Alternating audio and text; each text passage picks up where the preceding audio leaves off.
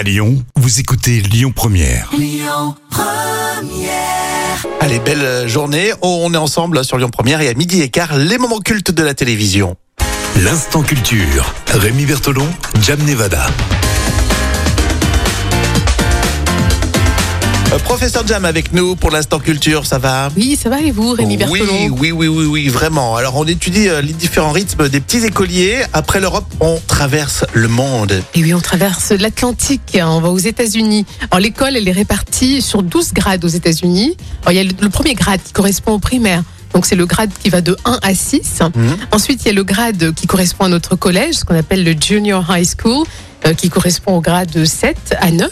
Mhm. Et enfin, on termine par le grade du lycée, euh, ce qu'on appelle le Senior High School. Et là, ce sont les grades de 10 à 12. Mhm. Ouais, c'est comme nous, on dit sixième, cinquième, Voilà. quatrième. euh, Sauf que c'est inversé en fait. Hein. C'est pas le- la même façon de compter. Mhm. Alors l'école primaire, les petits Américains, on classe de 8h30 en général jusqu'à 3h, avec une heure environ au déjeuner, et du lundi au vendredi dans les écoles publiques. Euh, par contre, après la journée d'école, bien sûr, les activités extrascolaires euh, Eh ben, tu sais, je suis étonné parce qu'on m'a toujours dit que les petits Américains l'après-midi ils faisaient plein d'activités, mais là ils ont quand même cours jusqu'à 15 heures. C'est sensiblement un peu comme nous. Hein. Et après, ils ont les activités extrascolaires, donc euh, au niveau des, des- voilà tout ce qui est euh, culturel, ça, sportif. ça, c'est génial, ça. Bon, en tout cas, c'est intéressant de voir un petit peu comment ça se passe dans les quatre coins du monde. Oui. Merci. La suite avec les infos dans un instant sur Lyon Première.